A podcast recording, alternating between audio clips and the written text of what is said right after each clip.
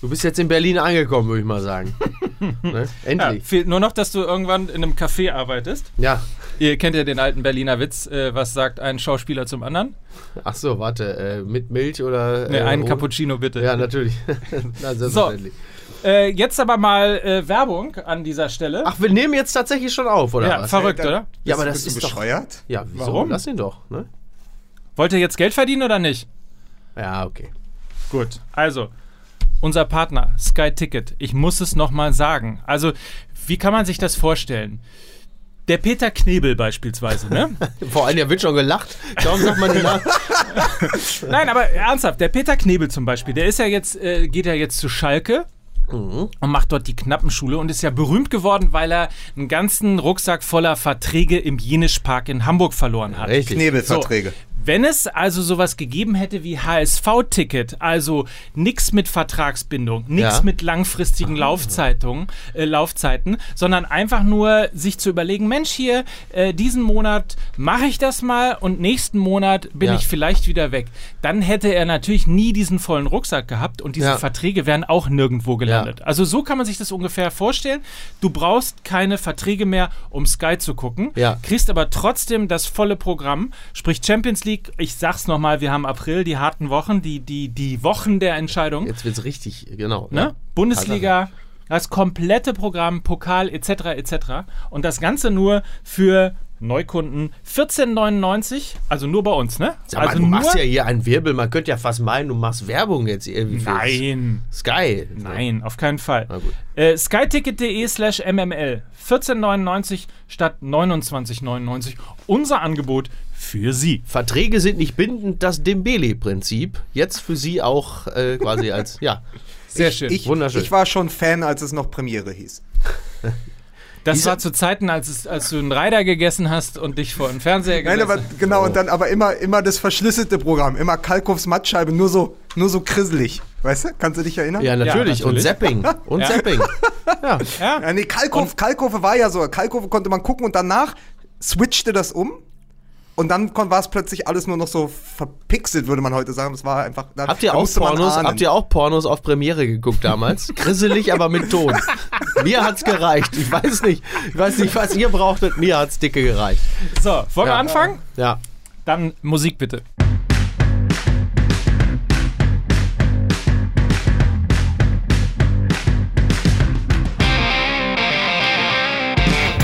Hier ist die 32. Folge, hier ist Fußball MML, der Sky Podcast mit einem Mann, dem ersten M, der, glaube ich, äh, heute auf keinen Fall über Borussia Dortmund reden möchte. Hier ist Mickey Beisenherz. Oh Gott. Guten Tag. Ich bin Mike Nöcker und begrüße Lukas Vogelsang. Was machen Sie mit uns? Sehr schön. ja, so, was machen Sie mit uns? Ja. Wir reden über Fußball. Äh, vermutlich. war, aber ich, vermutlich. ich habe selten, selten war Freiburg so nah an Neukölln oder eine, äh, eine Spandauer Stadthalle äh, wie an diesem Wochenende. Also Christian Streich, zurückgehalten von zwei Gorillas.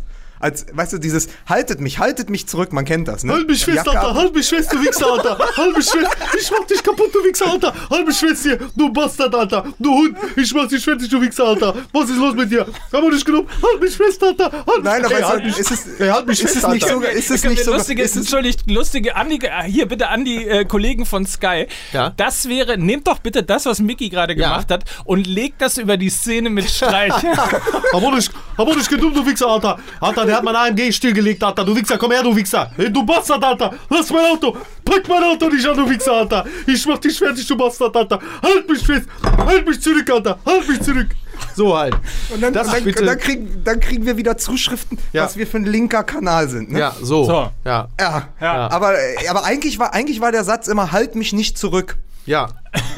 Ha- halt mich nicht zurück. so. Und dann großartig. ist nichts passiert. Nein, aber Olli Wurm hat ja, Olli Wurm hat ja tatsächlich auch, äh, glaube ich, auf Twitter oder auf Facebook geschrieben, dass er glaubt, dass die Szene nur deshalb so hart aussieht. Und als wenn es die totale Eskalationsstufe wäre, weil zwei Leute ihn zurückgehalten haben. Ja. Weil Streich wäre wahrscheinlich keinen Zentimeter weiter an den Schiedsrichter rangegangen. Er wollte nur Luft machen. Und dadurch, dass aber zwei, drei Männer um ihn rumstehen, sieht das so aus, als wenn es jeden Moment richtig, richtig unangenehm wird. Das, Dass war so ein bisschen, war so ein bisschen wie, wie Kohl in Zelle damals, ne? Bäh. hab, mich, hab mich zurückgebastert. Ich hatte was aus Maul. Hab mich zurück, du Wichser. Mach bitte weiter. Ich nehme einfach. Das gibt's überhaupt nicht. Sie haben mir Eier geworfen. Jetzt pass auf, du Bastard. Hab mich zurück, du Wichser. Ich hatte was aus Maul. Okay. Originalton Kohlzelle. 19, Ich glaube 91 war es, ne? War, war doch Zelle, ne? Zelle? Oder? Ja, Ja. Was? Da, wo er rangegangen ist? an Ja, wo Menschen? der Dicke an die Absperrung gegangen ist. War das Zelle? Zelle, ne? Zelle? Ja, oder Halle. Halle Nee. war das. Nee, Halle, jetzt- oder? Halle, ne? Nicht Hier. Zelle, Halle. So, jetzt gucken wir Wikipedia nach. Ne, Zelle war ja Hönes. Oh. Ich weiß, ich habe mich schon gewundert, ey, dass das, dass Warum nicht nichts mal- kommt, oder? Ja, pass auf, das muss ich noch nach. Kohl, Eierwurf. Das war Halle. Ja. Halle. Ja, Halle, ne? Ich Ja. verwechsel immer Halle und Zelle, verdammt nochmal. Ja. Ja. Das Macht ist der- ähm, so. Halle und Zelle. Das ist, äh, ja, Ja, es, ist, es ist, hat ja sogar einen eigenen Wikipedia-Eintrag. Der Eierwurf von Halle. ja. Eierwurf von Halle, da ist es, ja, natürlich. Zelle. Endlich Mann, die Mann, Mann. Osterfolge. Ja. Die Osterfolge. So. Herrlich, da Ja. haben wir es ja. So. Nein, aber, aber, gibt's noch, gibt's noch da irgendwie, muss man da jetzt noch moralisch irgendwie kommen bei dem Streich und sagen, so, so geht's ja nicht? Oder kann man sagen, naja, komm, äh, einmal Tisch. ausrasten, bestraft, fertig, tschüss. Tisch sind Emotionen, wo man nicht beschreiben kann. So, und das ist dann halt mal so. Fertig, ne? Wir wünschen uns doch Leidenschaft. Das ist doch einfach, darum geht es doch. Ist doch. Also ich meine, der, kann natürlich theoretisch, also bei dieser Emotion, die er äh, da, da, also wenn jetzt, wenn jetzt Christian Streich wieder erwarten, plötzlich als Trainer von Freiburg aufhören sollte, kann er sofort mit dieser Emotion als Grotifant bei, beim KFC Uerdingen weitermachen. ähm, der eigentliche, das eigentliche Maskottchen hat ja auch aufgehört und ähm, von daher, ne? Auch wegen der Schlägerei, ne? Ja, der ist ja, der Grotifant ist ja regelmäßig durchgetickt und vor ungefähr einem Jahr ist ja auch äh, Erwin, das Maskottchen von Schalke, ist da auch auf den Schiedsrichter losgegangen. Auch da geht ja was, ne? Damals habe ich ja wirklich gedacht, dass die Maskottchen sich gegen die Menschheit auflehnen. So. Aber es, dazu kam es ja nicht. Naja, Und wir in, in, schweifen in, ab. Berlin, in, in Berlin am Wochenende war das traurigste Maskottchen zu sehen. Herr Tinio, ja, dieser adipöse Vampirbär da in Berlin, stand vor der Kurve und war ganz besorgt, weil es ja geraucht hat. Es wurde ja wieder gezündelt im Olympiastadion. Und, und, und verschränkte, äh, hatte immer so die Arme, äh, wie so ein Rentner im Park, die Arme äh, hinter dem Rücken und guckte immer so und schüttelte den Kopf und war ganz, ganz betrübt. Aber konnte, konnte es leider auch nicht stoppen, was da im Olympiastadion passiert Was für eine geile Vorstellung auch. So gerade so ein Maskottchen, das dann auch so eine ernste Rede so an die Fans hält. Leute, bitte. Und während du in so einem Maskottchen-Kostüm Vor allen Dingen, vor allen Dingen so, ein- so, so, so ein Fettsuit-Bär auf, auf, auf einem Segway, ne? Also das, wenn das keine Autorität ist, dann weiß ich auch Aber nicht. was für eine geile Vorstellung. Heute hat Bernie eine Rede vor der UN-Vollversammlung gehalten. das ist wirklich, das ist Comedy, verstehst du? Das ist top. Aber jetzt, wo wir gerade beim Maskottchen sind, bevor wir gleich zu Streich zurückkommen, ähm, was macht denn der Dino? Der HSV-Dino. Das ist ja wohl das einzige Maskottchen, das wirklich qua äh, ähm, Vereinssituation einfach ausgemustert werden muss. Also, was machen wir denn damit? Also, das ist ja. Ne? Vielleicht, ähm, der, der ist dann ja, wir müssen, eigentlich müssen wir uns überlegen, falls der HSV absteigt, Was wird das neue Maskottchen? Aber, es aber wäre wenn- ja ein aber, Neugeborenes sozusagen. Genau, und ne? da können Aber- doch jetzt mal die Leute, die bei Twitter und Facebook immer so aktiv sind, die können doch mal darüber nachdenken, was das neue Maskottchen vom HSV werden könnte. Im Grunde genommen muss es ja jemand, muss es ja ein, ein Ding, ein Tier, ein Mensch, irgendetwas sein, was einfach hart in einer neuen Realität aufgeschlagen ist. Also sowas wie vielleicht so Arno Dübel. Arno Dübel könnte eigentlich das neue Maskottchen vom HSV werden.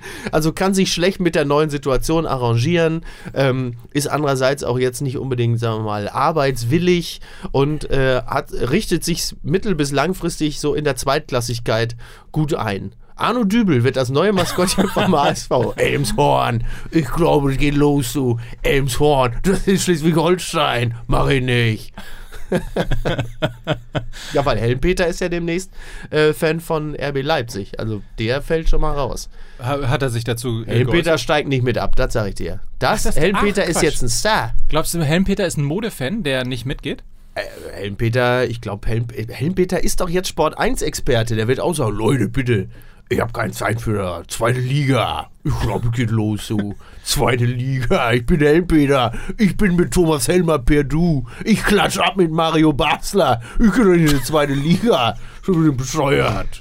Ich, glaub, der hat gar, ich glaube, der hat gar keinen Vertrag für die zweite Liga. Es ist anders Ja. als die Profis in Wolfsburg, die alle mit runter müssen. Ja. Hat Helmpeter, glaube ich, eine Ausstiegsklausel. Ich habe Da bin, da übrigens, bin ich mir relativ sicher. ich habe übrigens mal gucken, ob ich es äh, ob so schnell finde. Äh, äh, neulich gab's ja, äh, war ja die Hertha zu Gast äh, beim, beim Hamburger Sportverein. Ja. Der Besuch der alten Dame. Und ihr kennt ja normalerweise, normalerweise diese, die, diese Gesänge im Sinne von äh, äh, wir singen Hamburg, Hamburg, zweite Liga, oh, ist das schön, euch nicht mehr zu sehen und so weiter. Das ist ja quasi der Klassiker. Ja. Aber was ich sehr kreativ fand, war, dass die, äh, dass die Hertha-Fans einen HSV-Schlachtruf, ne, denn dieses immer erste Liga HSV genommen haben. Mal gucken, ob man das hier hört.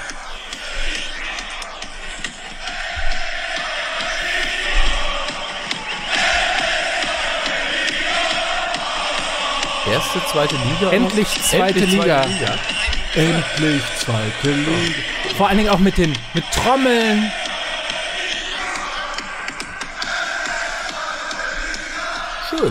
Fand ich ganz, also Ja. auch, auch melodisch fand ich das. Ja. Ja, wo man aber auch sagen muss, die haben, Hertha-Fans haben auch so wenig zu lachen, dass das Einzige, was ihnen dann noch bleibt, ist die Schadenfreude, ne? Tatsache. Das ist Also- möglicherweise so. Ist irgendwie jetzt, äh, ich glaube, Hertha hat jetzt in der Rückrunde sechs Tore geschossen. Das muss man sich mal vorstellen. Also da läuft nichts und ich meine, da vorne sind ja ein paar Jungs, die wissen, wo das Tor steht eigentlich. Sechs Tore geschossen, dann können wir doch auch mal über Bayern gegen Dortmund reden. Also wir springen ja jetzt gerade ein bisschen. jetzt müssen wir das alles mal ein Ja. bisschen ordnen. Also jetzt erstmal Thema Streich. So, jetzt, Ja, machen, ich jetzt, jetzt machen wir erstmal mit Streich weiter. Also wie verfahren wir denn jetzt mit dem? Na, ich finde interessant die zwei Szenen, die ja letztendlich zu dem Ausraster geführt sind. Also erst dieses, wo es sich angestaut hat, ist ja dieser Embolo-Elfmeter. Ja. Wo ich ganz, sagen, ganz klar sagen würde, nach mehrfachem Studium ja, der Slow-Mo äh, ganz klar eingehakt, also natürlich dankend angenommen als Geschenk, ja, aber natürlich irgendwie kein Elfmeter. Und dann äh, ist es ja so, dass irgendwie ähm, Petersen kriegt beim Wiederanstoß die gelbe Karte in seinem Rücken und hört sie nur. Ja. Also so hat es der Kommentator gesagt. Er hört sie nur, er sieht sie gar nicht und meckert dann noch und kriegt eine gelb-rote Karte. Und dann hast du quasi den Elfmeter in einem eigentlich ausgeglichenen Spiel, den Elfmeter und äh, die äh, gelb-rote Karte für deinen besten Spieler. Und dann passiert ja, dass das Streich sagt, was machen sie hier mit uns? Ja. Dass alles andere komplett überzogen ist am Ende und dass es da mit ihm durchgeht, ist eine andere Frage. Aber es ist natürlich auch für die Freiburger äh, relativ beschissen gelaufen in den fünf Minuten. Ja. Ich Aber glaube, angeblich ist es, entschuldige, wenn ich mal, nur, nur der guten Ordnung halber, angeblich ist es doch so, dass der Schiedsrichter gesagt hat, gelbe Karte, Petersen, ähm, also insofern das, was du auch gerade äh, äh, gesagt hast, Lukas, dass er sie gehört hat. Ist es so oder ist es nicht so? So, so habe ich es verstanden. Also so habe ich es an den Fernsehbildern und so sagte auch der Kommentator, er hat sie nur gehört. Was ja nichts ändert, aber es ist trotzdem, es ist eine Verkettung, sagen wir mal, suboptimaler Ereignisse, die dort dazu geführt haben, dass Streich am Ende von drei Leuten zurückgehalten werden muss. Ich glaube, es ist, es ist nicht nur eine Verkettung suboptimaler Ereignisse. Ich denke, ähm, was bei Streich auch die ganze äh, Emotionssituation ähm, auch ein bisschen zum Eskalieren gebracht hat, ist äh, der Tabellenstand der Freiburger und der negative Lauf. Denn ich glaube, ähm, also Streich ist ja nun generell ein, wie hätte Sigmar Gabriel gesagt, ein Emotionsbrötchen. Ähm, aber es ist jetzt natürlich tatsächlich auch, man wird etwas dünnhäutiger, wenn man merkt, dass einem so hinten raus in der Saison so ein bisschen die Fälle wegschwimmen und man wieder erwarten plötzlich äh, in diesen Abstiegssog mit hineingezogen wird. Und das ist, glaube ich, ein bisschen der Fall gerade. Sie haben einen negativen Lauf und äh, sie wären nicht das erste Team, das sich so im zu Beginn des letzten Saisondrittels eigentlich schon sicher äh, wähnte und plötzlich hinten raus plötzlich mit mit hinuntergezogen wird und äh, ich glaube auch diese, die, dieser Umstand sorgt bei Streich dafür, dass er etwas heftiger reagiert, als er das in anderen Situationen unter normalen Bedingungen vielleicht tun würde. Man fühlt sich so ein bisschen erinnert äh, an, an den VfB Stuttgart, ne? Der auch, glaube ich, äh, drei, also äh, Freiburg hat jetzt 30 Punkte. Ich glaube, Stuttgart hatte in der Abstiegssaison 31 Punkte. Irgendwie so, ja. Und dann nicht mehr gepunktet. Also Ja. tatsächlich ist das Szenario, ähm, dass Freiburg nochmal sehr kräftig da unten reinrutscht, äh, kein, kein äh, ausgeschlossenes. Ja, und das weiß natürlich Streich auch und er weiß auch um ähm, darum, dass natürlich gerade der SC Freiburg auch immer wirklich äh, am, am oberen Limit spielen muss, um Spiele zu gewinnen. Und vielleicht äh, hat er damit unter auch das Gefühl, dass das Glück dieses Vereins auch schon ein bisschen ausgereizt ist. Man weiß es nicht. Ich weiß gar nicht, wie das Restprogramm des SC Freiburg ist, aber ähm, äh, leicht wird es wohl nicht. Aber es ist doch auch dann nicht der erste Verein, der quasi vor allen Dingen hoch gelobt. Also erinnern wir uns noch, das 2 zu 2 in Dortmund ist nicht so lange her. Ja. Aber dieses hochgelobt, sag mal, was die da spielen und vorne der Petersen und könnte der, also vor allen Dingen wir haben das gesagt, könnte der nicht doch mit zur WM und so. Aber es ist ja nicht das erste Mal, dass so ein Team da noch unten reinrutscht, weil man sich ja eigentlich, also das ist so eine emotionale Sicherheit. Ey, wir können es doch, ja? Ja. Wir haben so gut gespielt gegen die Top-Teams, wir haben Leipzig geschlagen und dann plötzlich punktest du nicht gegen die, gegen die du aber eigentlich punkten musst. Ja. Nämlich die unmittelbare Konkurrenz. Und das ist dann ganz schwierig, da, glaube ich, nochmal emotional umzuschalten. Und vielleicht war das von Streich auch ganz bewusst, dass das gar nicht gegen den Schiedsrichter ging, sondern einfach auch nochmal so ein emotionales Zeichen zu setzen. Und sagen, ey, hallo wach, vielleicht sollten wir nochmal gucken, dass wir in den, in den nächsten sechs Spielen punkten, weil sonst wird's äh, eher unangenehm für uns. Ja, also zumindest so, so, so, so sechs Punkte sollten, sollten noch drin sein. Ne? Also dann Zumal- hat man es, glaube ich, geschafft, aber die muss man noch holen. Zumal als nächstes Wolfsburg kommt äh, und man dann nach Mainz muss. Also Ja. man ist äh, in der kompletten Konkurrenz. Dann geht's zum HSV. Also Okay. es sind drei Spiele hintereinander. Ähm, wo du tatsächlich mit deinen äh, Mitbewerbern, ach, und den vierten nehmen wir auch noch hinterher, sehe ich gerade, der erste FC Köln kommt dann auch noch als klar. nächstes. Schön, Ja. okay. Ja, also insofern, Das, das, ist, das sagt, aber das Gute ist, du kannst ja aus diesen vier Spielen 24 Punkte holen. Wenn ich das alles, so. wenn, wenn ich das alles Richtig. richtig verstanden habe. Dann Richtig. bist du ja quasi auch wieder, also das, da gewinnst du viermal, da bist du dann mit 55 Punkten schon wieder oben, oben So, dabei. genau, dann spielst du noch um die Champions League mit. Ah, Ja. Ja, schön. Nein, aber möglicherweise kann man tatsächlich in drei Wochen schon sagen, die haben Ruhe und da ist Feierabend. So. Also, äh, ich meine, so ein Fußball-Podcast lebt natürlich auch ein bisschen von der dramatischen Zuspitzung. Also sagen wir jetzt. Freiburg rutscht noch richtig unten rein und das wird jetzt richtig hart und es täte mir leid um diesen schönen Verein und um diesen Club, der dann wieder zerfallen wird, weil viele Spieler äh, beim Abstieg natürlich gehen werden und, und ähm, auch Streich muss sich dann fragen, ob er noch der richtige Mann ist. Ähm, Ich, ich so, stell und mir gerade vor, in, wie der in drei Wochen euch- ist das alles hier natürlich kein Thema mehr. Ne? So, Ich stell mir gerade vor, wie bei euch in Worte. Hamburg da im, im Studio einfach die Tür aufgeht, Streich kommt rein, gibt dir so eine Sidan-Kopfnuss und geht wieder. Einfach, einfach so, weil du es verdient hast. Ja. Nein, aber äh, übrigens, weil wir ja gesagt haben, wir reden heute ein bisschen darum, wer noch äh, rein, äh, ru- reinrutschen kann unten. Ähm, ich hörte auch äh, am Wochenende dann in der Radiokonferenz, Hertha BSC ist eigentlich durch. Äh, elfter Platz, 32 Punkte im Niemandsland der Liga. Tja. Gleiches gilt auch für Bremen. Aber dann äh, fängt es letztendlich ja bei Hannover 96 schon an auf Platz 13 mit 35 Punkten, oder? Äh, mit, äh, Quatsch, was erzähle ich denn hier? Mit, äh, mit, 32. 30, äh, mit, 32. mit 32. Mein Gott, Lukas, hast du einen Schlaganfall oder was? Entschuldigung, Entschuldigung. Äh, Hertha mit 36 und Bremen mit 36 sind eigentlich durch. Ja, Nicht Ja? nur eigentlich. ja, Dann, und dann fängt es aber bei 32 Punkten und Hannover 96 an. ja. Tatsache.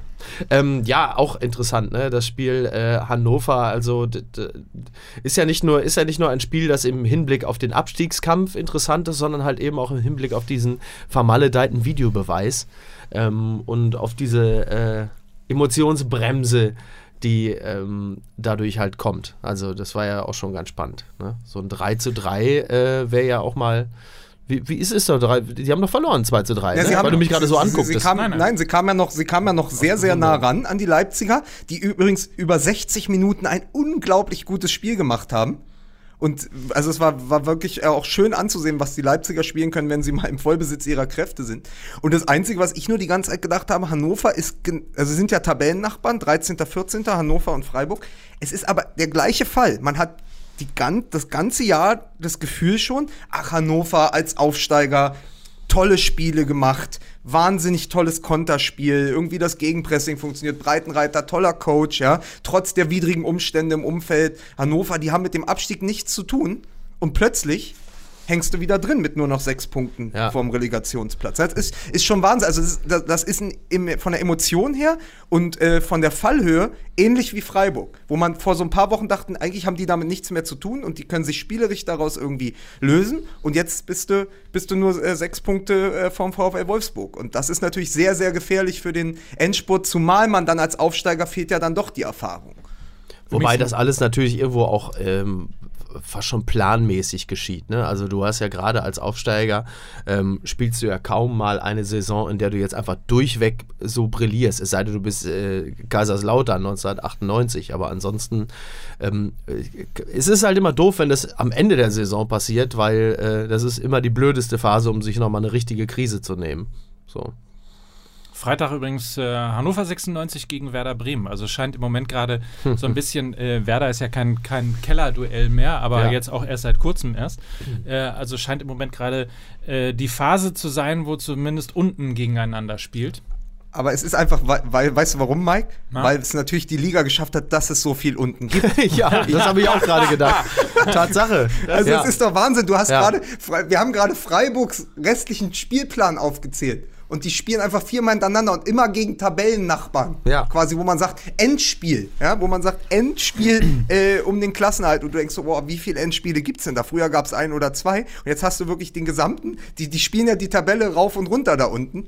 Und es ist natürlich, äh, es ist jetzt Abstiegsderby jeden Spieltag. Vielleicht ist das, also, das Ja. ist ja immer diese Spannung der Liga, die irgendwie beschworen wird, wo ich sage so, na, weiß ich nicht. Also, Ja, ja. Ist, ich, ich hätte oben, oh, ich hätte ich hätte lieber, wenn vom 6. bis zum 1. Da ist in, in der Bundesliga, verschieben. in der Bundesliga ist dermaßen viel Unterschicht. Die Spiele müssten eigentlich von RTL 2 übertragen werden. Und Martin Schulz müsste Ligapräsident genau. werden. Mit Silvia Woldi auf der Trainerbank von. Ja, und ab, apropos Arme, was hat denn Radetzky da eigentlich gemacht? Ja, das ist, das ist auch beschissen, ne? Wenn du hochspringst und so auf dem Scheitelpunkt, so schon wieder, während du dich nach unten hin schon wieder bewegst, merkst du plötzlich, oh, das reicht nicht ganz. Das ist, glaube ich, ein ganz blödes Gefühl, wenn du so gerade so auf dem Weg schon wieder nach unten erst dann den Ball berührst und merkst, ich wollte ihn eigentlich fangen, aber äh, es reicht jetzt auch noch nicht mal Und mehr du zum weißt, Fausten. Und du weißt in der Sekunde, dass du nichts mehr gewinnen kannst an diesem Nachmittag, außer die Tomislav Piblica Medaille in Gold. Ja, Dann ist der Tag natürlich auch als Torhüter gelaufen. Ne? Tatsache. Wobei Piplica, müssen wir fairerweise sagen, das war, also das, äh, das wird ihm wohl so bald keiner mehr nachmachen. Naja, dass, dass sich daran Leute noch erinnern, verstehst du? Mhm. Ja, ich sehe es gerade vor meinem geistigen Auge. Und zwar mit so einem Benny Hill-mäßigen Geräusch. Wie sich das gehört, ne? Ja, aber dann, äh, komm, dann machen wir, wir haben lange nicht mehr getippt, dann tippen wir doch wenigstens, weil wir immer falsch liegen bei sowas, Gott. dann tippen wir doch wenigstens, wer geht denn am Ende? Ja, sagen wir mal, äh, zu Köln kommen wir ja hoffentlich gleich noch, aber Hamburg und Köln wahrscheinlich durch. Wer geht denn am Ende auf den Relegationsplatz? Was meint ihr? Ja, also die, die, meine Hoffnung ist ja äh, Wolfsburg. So, ne? Wolfsburg geht auf den Relegationsplatz und die spielen dann gegen Holstein Kiel. So. Und kriegen dann einfach auf die Jacke. So, das ist so meine, das ist so meine Hoffnung. Also Mainz, ja, nee, Wolfsburg, das wäre schon, ähm, wär schon ganz gut. Halte ich auch für äh, durchaus nicht unrealistisch. Also ich, ich glaube tatsächlich, dass Freiburg, einfach auch, weil sie sehr äh, Existenzkampf erfahren sind, dann doch letzten Endes sich in den nächsten vier Spielen entscheidend durchsetzen werden, dass sie mit dem Abstieg nichts mehr zu tun haben werden. Und ich glaube, dass Wolfsburg, äh, dass sich das einfach weiter durchzieht und dass sie am Ende auch in der Relegation landen und dass sie im Gegensatz zur letzten Saison diesmal dann tatsächlich auch runtergehen. Ich habe einen ganz interessanten Kommentar gehört beim Spiel äh, von Mainz gegen Gladbach gestern, wo ich so das Gefühl hatte, Mensch, äh, Mainz stabilisiert sich gerade sehr. Das sah teilweise wirklich sehr, sehr ansehnlich aus. Die haben dann halt ähm, dummerweise auch bei der einen oder anderen Chance vorne ein bisschen Pech gehabt und so weiter und so fort. Aber man hatte so grundsätzlich nicht so das Gefühl, dass das jetzt so eine Mannschaft ist, ähm, die tatsächlich total ähm, bei der quasi Hopfen und Malz verloren ist und die sich nicht aus sich selber heraus quasi retten können. Und dann ähm, hat äh, der Kommentator im Spiel was Interessantes gesagt, dass sie, dass sie mental ähm, total diesen Abstiegskampf angenommen haben. Dazu gehört auch, also mit dem absoluten Ziel Klassenerhalt, dazu gehört auch zu akzeptieren ähm, die beiden Relegationsspiele. Also das fand ich, fand ich psychologisch einen ganz smarten Move, herzugehen und zu sagen, äh, Leute, wir werden auf jeden Fall die Klasse halten und wenn wir zwei Spiele mehr dafür brauchen, brauchen wir halt zwei Spiele mehr dafür. Also es nicht sozusagen als Untergang zu, zu, zu werten, wenn man 16. wird oder jetzt 16. ist, sondern auch zu sagen, naja, dann nehmen wir das halt, dann verlängern wir halt Okay. unsere, Ja. Das unsere ist die Saison. Hamburger Schule. Ja. das ist die alte Hamburger Das Schule. ist die alte Hamburger Schule, ja. Ja, wobei ich aber nicht glaube, dass die Hamburger Schule tatsächlich so gewesen ist. Also ich glaube nicht, dass der HSV immer tatsächlich so hergegangen ist. Die haben dann ja, erinnert euch an, da, an das Spiel in, in, in Fürth, äh, wo sie 0 zu 0 zu Hause gespielt haben und 1 zu 1 in Fürth. La Und Soga, nur- die Älteren werden So. sich erinnern. Und nur aufgrund dieses äh, auswärts geschossenen Tores dann tatsächlich in der Liga geblieben sind. Und das glaube ich eben nicht, dass sie psychologisch beim HSV immer gesagt haben, wir bleiben auf jeden Fall in der Liga und wenn wir zwei Spiele mehr brauchen, brauchen wir Ja, zwei Spiele stimmt. mehr. Nee, weil die Ansprüche natürlich auch ganz anders Ja. waren und auch bis, bis kurz vor Saisonende auch noch anders formuliert wurden. Was übrigens auch die Gefahr für einen Verein wie Wolfsburg in der Tat Ja. auch sein kann, weil da ist natürlich auch eine andere, eigentlich sogar zu Recht, ein anderes Anspruchsdenken. Ähm, also insofern, das wird nochmal gefährlich deswegen, äh, zu aber sehen. deswegen ist ja, das ist ja die große Gefahr bei Wolfsburg, weil der Kader natürlich überhaupt nicht so zusammen, also er ist sowieso nicht gut zusammengestellt, aber er ist natürlich überhaupt nicht für den Abstiegskampf gedacht. Ja. Also wenn du dir einfach mal die Offensive anguckst, Ja. und wenn, also die ganze, das, das, das ist einfach so windschief, was in Wolfsburg da auf dem Platz steht, dass das die große Gefahr ist, dass du da halt niemanden hast. Wir hatten ja genau den Witz mit der Gretchenfrage und so, mit, als wir über Labadia gesprochen haben, aber genau das ist der Witz, wenn du als Abstiegskampf erfahrener Trainer dorthin kommst und eigentlich müsstest du ein Bollwerk bauen, aber du hast keine Ziegel im Schuppen. Das ist ja das Problem, was in, was in Wolfsburg ist.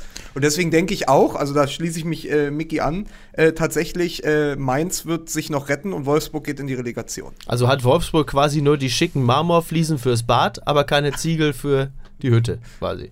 Genau. Ja. ja.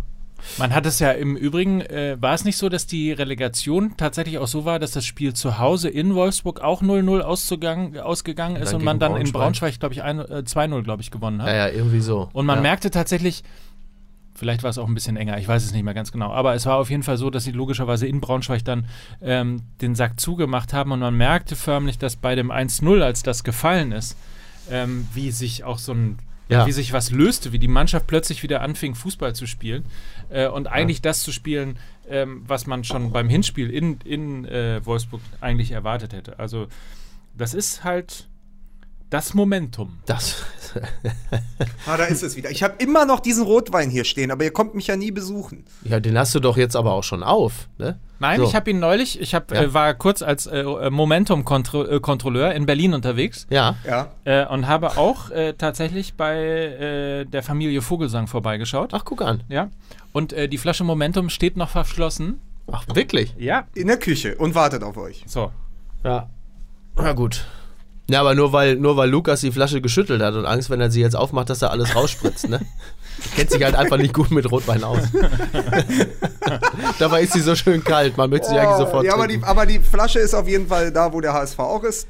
Und ähm, deswegen könnt ihr da mal vorbeikommen. Ist es eigentlich ein beschissenes Zeichen für die Liga, dass, und ihr erinnert euch an die sehr äh, fragile Saison, die die TSG Hoffenheim hingelegt hat, man einmal irgendwie so puff 6-0 gewinnt und plötzlich ist man schon mit äh, tatsächlich vier Punkten dran wieder an der Champions League. Und äh, die Antwort möchte mein Freund Lukas Vogelsang geben. Ja, ich, ich, ich, hätte den, ich hätte den, ich fand den Beginn des Satzes total gut. Also ist es nicht ein sch schlimmes Zeichen für die Liga oder was? so eine hast du Dieter gesagt, Mike? Niklas-Frage, ne? Wo, wo im Grunde Ja, ja, genommen die Antwort aber, schon. Nein, aber es ist, ich, ich, weil ich, wollte, ich wollte ähnlich anfangen und ich wollte nur sagen, ich, ich beende den Satz kurz mal, wie ich ihn mir gedacht habe und dann sage ich was zu Hoffenheim. Ich wollte eigentlich sagen, ist es eigentlich ein schlechtes Zeichen für die Liga, wenn der Sprecher im Fernsehen sagt, Caligiuri, der heimliche Star auf Schalke? Oh. Das ist ja So. wirklich. Und jetzt muss ich sagen, es ist natürlich innerhalb dieses und vor Wochen und vor Monaten schon besprochenen Schneckenrennens um den Europacup, ja, um die Europa League und die Champions League Plätze, natürlich überhaupt nicht verwunderlich, dass die TSG Hoffenheim, die ja jetzt ja wieder Lauf zu haben scheint, plötzlich wieder ranrückt an Eintracht Frankfurt, die sich eben die Bälle selber ins Netz legen in Bremen, ja. Dann äh, bist du halt nur noch drei Punkte hinter dem Sechsten und nur noch äh, vier Punkte hinter Leipzig. Aber das passiert ja, wenn niemand Konstanz da reinbringt. Und das fängt ja an. Es ist ja nun mal so, dass die einzige Mannschaft, die seit Wochen konstant gut, also nicht gut, aber immerhin punktemäßig äh, erfolgreich spielt hinter den Bayern, sind die Schalker. Und deswegen sind, haben die auch vier Punkte Polster schon auf Dortmund. Aber der Rest, also wer ist denn von den Mannschaften Dortmund, na, da reden wir später drüber, Leipzig, Leverkusen, Frankfurt, Hoffenheim, da ist doch keine Konstanz drin. Und man darf halt nicht vergessen, auch der VfB Stuttgart liegt nur vier Punkte hinter der TSG Hoffenheim. Und damit ist doch, glaube ich, alles gesagt, oder? Also ich, ich würde mal sagen, ich weiß nicht, wie ihr das seht, aber ich würde mal sagen, äh, äh, Bayern dieses Jahr direkt für die Champions League qualifiziert, oder? Ich denke, sie werden es hinkriegen. Ja, glaube ich. So, und dann, aber Schalke ernsthaft, und das spricht, und das spricht für das, äh, äh, was du gerade gesagt hast, Lukas. Fal äh, Schalke hat schon äh, sieben Punkte und sieben Tore äh, auf Platz vier und damit Ja. acht Punkte auf, stimmt das? Acht, so, da, sieben, nee, sieben Punkte auf Platz fünf. Ähm, ja. so, wenn wir beim HSV sagen, sieben Punkte auf äh, Platz 16 wird eng, ja. würde ich mal sagen, äh, sieben Punkte auf Platz 5 wird auch eng für Schalke. Also die sehe ich tatsächlich so gut wie das- drin. Also in, der, in der Saison sind die durch. Vor allen Dingen, ähm, ich, ich weiß jetzt gar nicht, also äh, müsst ihr mir nochmal helfen, aber ich glaube, sie haben, jetzt haben sie am Wochenende eben gegen Streich 2-0 gewonnen und davor drei oder viermal 1 zu 0, ne? Ja, ja. Wo, wo natürlich irgendwie äh, äh, die Knappen eine ganz neue Bedeutung bekommen. Sehr schön. und, äh, und man aber sagen muss, naja, äh, ich, ich meine, es ist nicht schön, ja. Also es ist, wir haben ja schon mal drüber gesprochen, es ist irgendwie Abstiegskampffußball um die Champions League, es ist irgendwie äh, Zerstörungsfußball, es ist aber einfach der äh, Hüb Stevens Fußball reloaded, die Null muss stehen. Ja, und dann schießt du halt immer vorne deine ein oder zwei Tore. Das reicht einfach. Und wenn du dann eben in fünf Spielen 15 Punkte holst, ja, in denen dann Leipzig vielleicht nur sechs holt, na, dann wirst du am Ende dich auch direkt qualifizieren für die Champions League und vielleicht wirst du diese Saison oder sehr wahrscheinlich wirst du diese Saison dann eben auch Vizemeister, weil der Dritte, ja, darüber reden wir ja noch. Das ist richtig. So, wir was dürfen es willst nur du da nicht, machen? Ja, wir dürfen es nur nicht zu weit verschieben, sonst ist irgendwann äh, plötzlich ist die Folge vorbei. Und dann haben wir Aber es wäre doch geil, wenn wir es immer sagen und nichts über Dortmund Genau. sagen. Ja, nach, nach, diesen, nach diesen einen Woche, am Ende immer, ja, diesmal, also wir sprechen immer nur über Dortmund, aber nach dieser Woche gar nicht. Da war gar nichts. Da war dies, diese Woche war gibt es nichts zu vermelden. Glück raus, der Stöger kommt. So. So, das Ach, war am Rande. scheiße. Ja. Ähm, ja. Ja, ja, aber ich finde es dann, also weißt du, Kritik hin oder her an Schalke, aber Tedesco hat da was mit den Mitteln, die er hat, den größtmöglichen Erfolg aufgebaut. Da kann man, das kann man auch mal loben. Man muss es nicht mögen, aber man kann es loben und es ist doch dann auch okay. Also diese, es ist, es ist der Tabellenzweite, den diese Saison verdient hat. Fertig. Ja, das äh, finde ich, äh, das, das trifft es eigentlich sehr, sehr gut. Ein repräsentativer Tabellenzweiter. So. Ja. So schön, oder? Ja, ja, absolut, absolut. Während die Bayern als Tabellenerste sich wirklich nichts vorzuwerfen haben. Sie spielen schönen Fußball, sie spielen begeisternden Fußball. Sie sind wie eine gut geölte Maschine. Ähm, es wird jetzt natürlich interessant sein, jetzt im April, wenn man, wenn man äh, sieht, wie sie sich in der Champions League schlagen. Es gibt da nicht wenige, die sagen, ja, ja, jetzt warten wir es mal ab, jetzt kommt die Champions League. Da werden die auch ganz schnell wieder auf den Boden der Tatsachen zurückgeholt. Ähm, das muss aber gar nicht zwingend so sein. Es kann auch durchaus sein, dass die ähm, mindestens bis ins Halbfinale der Champions League durchmarschieren. Es gibt ja momentan gar nicht so viele Gründe zu glauben, dass das nicht passieren könnte. Das, das Einzige, was ja tatsächlich ein bisschen unprofessionell, äh, unprofessionell. So, Entschuldigung, ich habe Und, zurückgespult. und Mike Nöcker sagte zu seinen Worten, halt mich zurück. Ja, genau. Halt mich Spul zurück. mich zurück. Ist ja tatsächlich, also und da Spul muss man, zurück, vielleicht gehen, wir- vielleicht gehen wir da nochmal irgendwie ein bisschen sehr in die Tiefe. Also ich stimme dir total zu, äh, die Art und Weise, wie, äh, wie Bayern spielt, äh, das macht tatsächlich Spaß, das zu sehen. Das ist einfach tatsächlich Es sei großartig. denn natürlich, sie spielen gegen deinen Verein. Ne? Dann Ja, macht es das- weniger das- Spaß. Gut, das aber, aber grundsätzlich, ich, aber ich finde, selbst da macht es Spaß. Ja, das also, stimmt. So, Ja, wenn leider. man, Ja. also das ist schon wirklich herausragend, Ja. wie die gespielt haben äh, und wie sie im Moment spielen. Und es ist äh, tatsächlich auch herausragend, wie sie aus dieser Delle, erinnert euch, dass wir am Anfang gesagt haben, so, das ist die Krisensaison Mhm. ähm, von, von äh, Bayern München, wie sie da eigentlich, Stichwort Trainer, wenn wir jetzt mal auf das Thema Trainer kommen, extrem cool, sehr schnell reagiert haben und innerhalb kürzester Zeit die richtigen Schlüsse gezogen haben, Ja. äh, um den FC Bayern wieder zum FC Bayern zu machen. Ähm, und wie dann doch etwas unprofessionell es gerade wirkt, wie die Trainersuche an der Siebener Straße vonstatten geht. Also die Tatsache beispielsweise, dass wir ja jetzt April haben und man im Februar immer noch den Eindruck hatte und auch im März, ähm, dass die beiden, Kalle und Uli, immer noch dran sind, äh, Jupp Heinkes äh, zu überzeugen. Und Ja. der plötzlich im Interview sagt, ja, wieso? Äh, ich habe doch schon im Dezember gesagt, dass ich es nicht machen werde. Ja, weißt du, was Uli Hoeneß übrigens gesagt hat, als, als Heinkes äh, gesagt hat, wieso, ich habe doch schon die ganze Zeit gesagt, ich mach's nicht, da hat Hönes zu Rummenigge gesagt, bitte, Kalle, halt mich zurück, der Wichser. halt mich zurück, du Bastard. Du Hund, ich mach ihn fertig. Bitte, Kalle, halt mich zurück, du Wichser. Das wären alles schöne Memes. Nein, aber, aber es Wir ist, nehmen es ist glaube ich, es den- ist. Wir es nehmen ist immer den Stöger und machen, wir machen daraus so eine kleine Serie. Ja, ist eigentlich ganz schön. Den Ja. Streich meinst du? Äh, den, Streich, Streich, äh, ja. nicht den Stöger, den Streich Ja. natürlich. Nein, äh, Also das, hat, das, hat, das hat der Streich jetzt aber auch nicht verd- Nein, verdient. nein, das hat er wirklich nicht Mike, verdient. das ist ja. Nein, aber ich glaube, also die Geschichte dieser Saison ist, dass das das erste Mal quasi ein Verein eine Krise durch eine Kurzwahltaste beendet hat. Aber dass jetzt quasi diese Kurzwahltaste auch zur Tragik wird. Weil, weil natürlich eben, wir haben das ja schon mal gesagt, keine andere Nummer in Uli Hoeneß äh, Handy oder beziehungsweise in seinem, in seinem Telefonbuch steht. Es ist natürlich, es ist eine unglaubliche Diskrepanz im Moment in, in der Wahrnehmung zwischen der bayerischen Gegenwart und der Zukunft. Also eben ähnlich wie bei Seehofer da in seinem Heima Heimatministerium. Aber ich meine, die bayerische Gegenwart könnte ja schöner nicht sein. Da vereinigen sich alle Helden. Ja, also ich habe das Gefühl, gegen Dortmund waren die Avengers, die da auf dem Platz stehen. Die bayerischen Avengers, ja, die alle nochmal für ein Ziel sich irgendwie zusammengefunden haben. Und dann hast du diese wirklich, wirklich tolle Momentaufnahme, wo du sagst, ey, das, ist alles auf unserer Seite, so alle sind zur richtigen Zeit, also anders als bei Guardiola, sind die Bayern ja das erste Mal seit Jahren zur richtigen Zeit in Topform. Ja. Nicht irgendwie im Dezember, wo sie alles platt machen, sondern sie sind jetzt ins Rollen gekommen. Das haben die Dortmunder erfahren müssen. Und mal sehen, was Sevilla äh, diese Woche äh, von den Bayern zu sehen bekommt. Und dann hast du diese Zukunft, wo man das erste Mal seit langer Zeit, eigentlich seit für mich seit 2008 mit Klinsmann, gar nicht weiß, was will dieser Verein dann eigentlich nächstes Jahr sein? Sind Robben und Ribery noch da?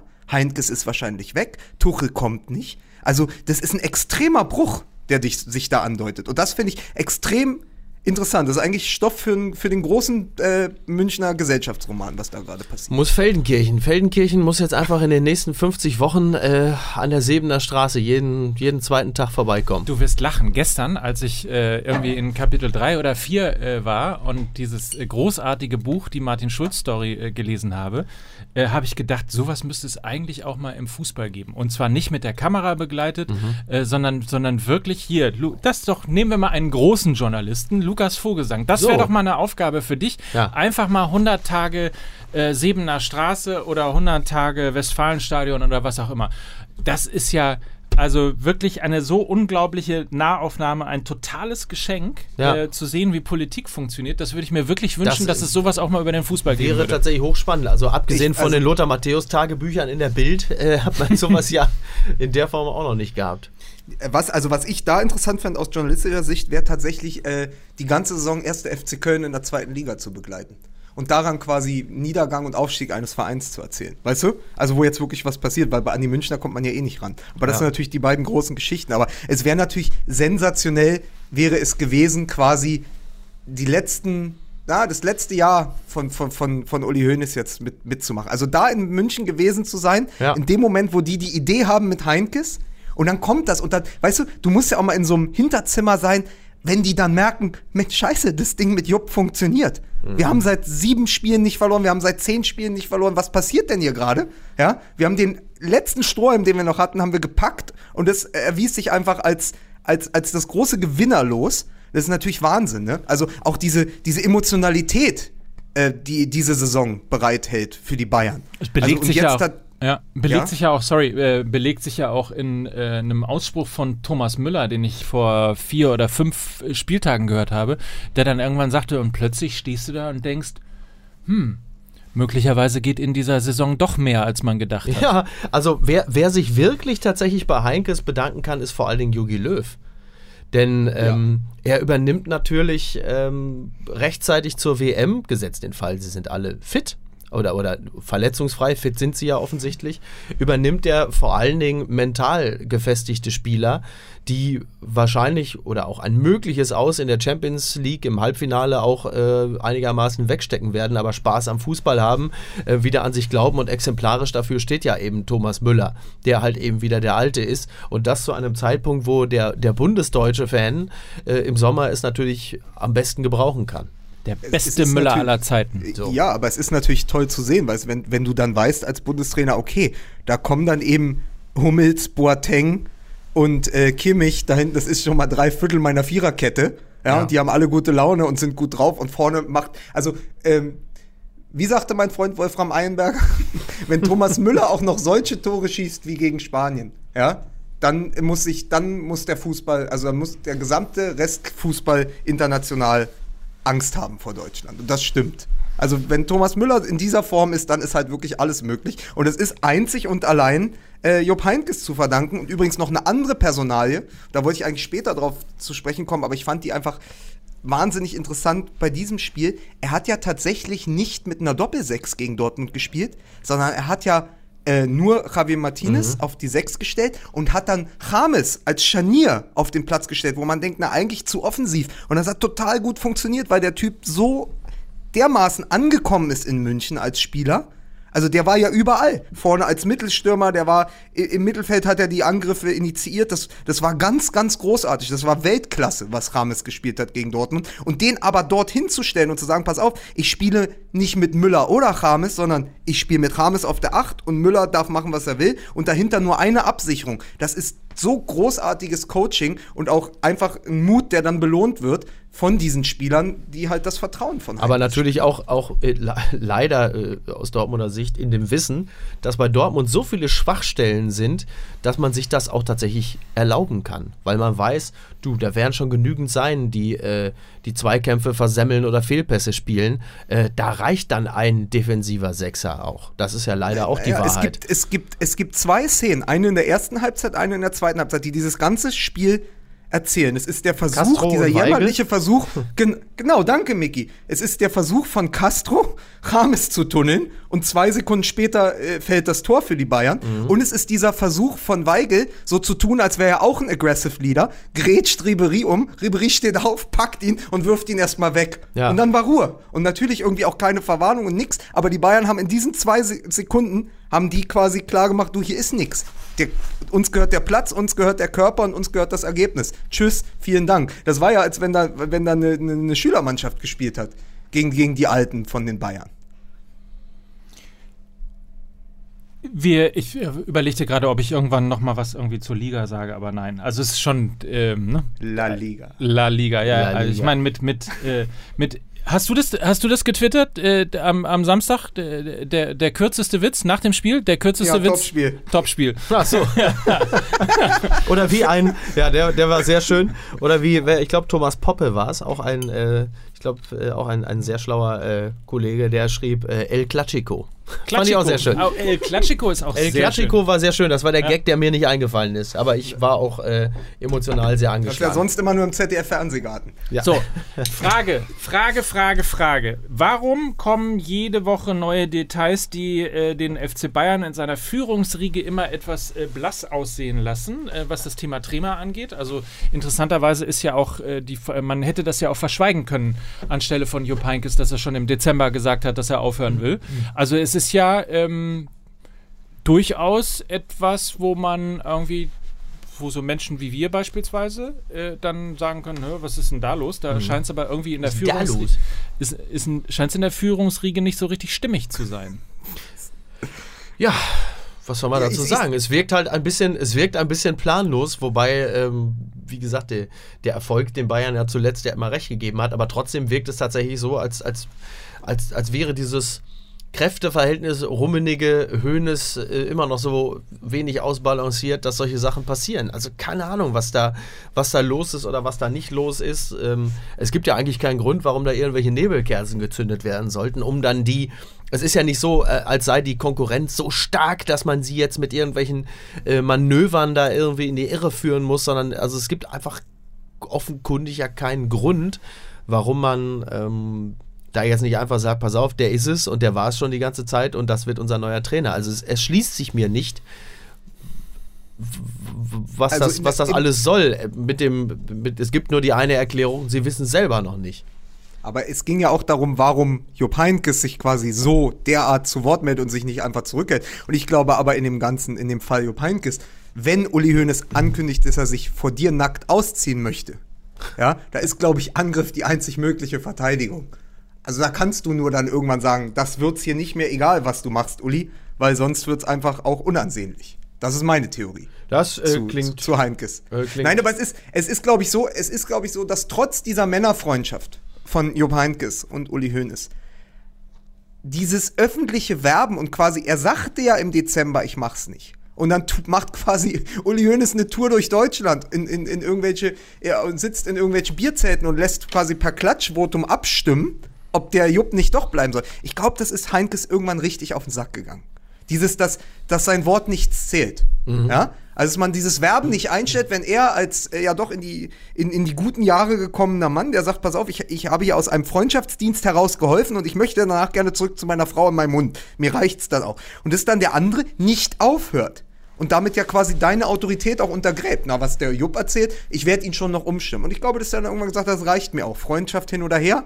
Ja. Und der, der Witz ist ja, es gibt ihm ja alles recht. Der Erfolg gibt ihm recht, der Moment gibt ihm recht. Und der Einzige, der schlecht dasteht, ist letztendlich Uli Hoeneß selbst. Das kann es eigentlich, also wenn, so wie du die Geschichte erzählst und auch wie Jupp Heinkes in dieser Beziehung mit, äh, wie, wie, äh, ja doch, wie, wie Hoeneß in dieser Beziehung mit Heinkes funktioniert, kann es eigentlich nur noch jetzt so weit kommen, dass, dass Heinkes irgendwann morgens wach wird und ist ans Bett gefesselt und Hoeneß bricht ihm einfach die Füße. Ich liebe dich, Jupp, und deswegen mache ich das. So, ne?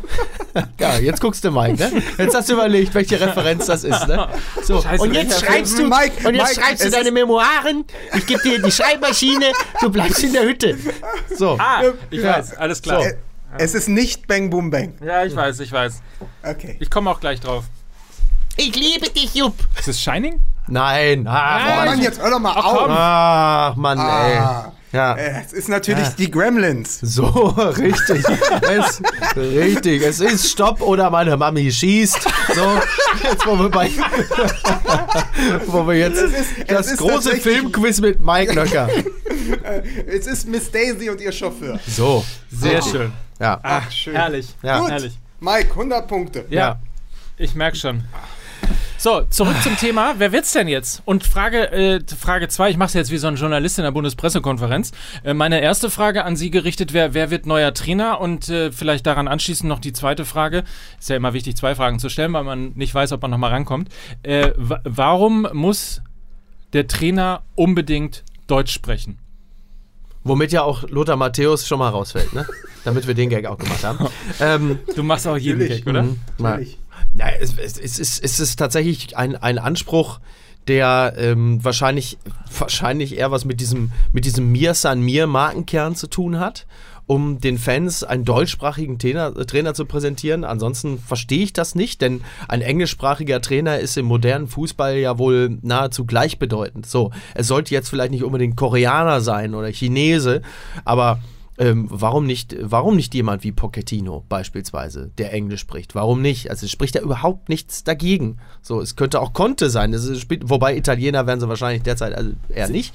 Aber, Aber, si- sitzt Pochettino sitzt doch in Schleswig, oder? Im, im, nein. oh Mann, ey. Ei, Das ist schön. Nein, also das, da, da gibt es, da gibt es einfach tatsächlich wirklich keinen Grund für. Ähm, zumal wir ja auch, es ist ja auch, äh, das- das, das wird ja übrigens auch gerne mal vergessen, es ist ja auch beileibe nicht so, dass jeder Spieler, der in einem Kader steht, Deutsch spricht und deshalb sich nach einem deutschsprachigen Trainer sehnt. So, das ist ja Ich jetzt, möchte auch mal also ich glaube nicht, dass, sagen, dass ich glaube nicht, dass Hammes sagt, oh bitte, schafft mir ganz schnell einen deutschsprachigen Trainer ran, sonst verstehe ich den ja nicht. Also, Nein, aber ich glaube, da, Entschuldigung, aber gerade genau dazu, das groß, der große Vorteil von Jupp Heynckes war ja, dass er diese spanische Fraktion wieder eingefangen hat, weil er eben aus seiner Zeit in Spanien fließend Spanisch spricht. Also es war ja das, das große Ding von Heinkes ist, dass er diese, das waren ja zwei Lager. Erinnert euch, wie das war unter Ancelotti. Das, das, die standen sich Ja, ja, ja, wirklich genau. gegenüber Ja. und er hat einfach geschafft, diesen Nationalmannschafts, deutscher Nationalmannschaftsblock mit diesem, äh, mit dem Block um, um, um, um James, um Martinez, auch um Vidal quasi zu versöhnen. Und das sieht man jetzt auf dem Platz. So, und das ist, hat, hat er jetzt nicht geschafft, weil er äh, nur, äh, nur Deutsch-Sprachkenntnisse äh, Sprachkenntnisse mitgebracht hat. Und gerade wissend, dass das so ist, gibt es ja im Grunde genommen nur eine einzige Trainerlösung, die in Frage kommt, und das ist natürlich Bernd Schuster. Bernd Schuster wird der neue Trainer des FC Bayern. So, da haben wir es doch. Jetzt können wir es hier exklusiv verkünden.